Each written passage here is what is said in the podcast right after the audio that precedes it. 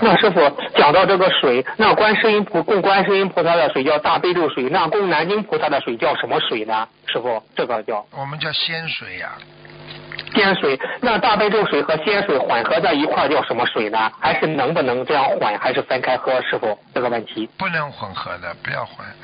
啊，不要混合呃哈。我就问你哦，我就问你，你这个抗生素是好的，对不对啊？对对对。啊，你对这个中国的这个石母参也很好，你能把石母参和抗生素倒在一起喝不啦？ 啊，不能不能不能。嗯这个效果那不师一傅样。嗯，那师傅，大杯水的作用我们知道，那仙水的作用是什么？侧重于哪方面呢？仙水的作用仙水嘛，帮你延寿呀，帮你身体好呀，哦洗肠胃呀。这是长生不老嘛，人家过去仙人都是长生不老的呀。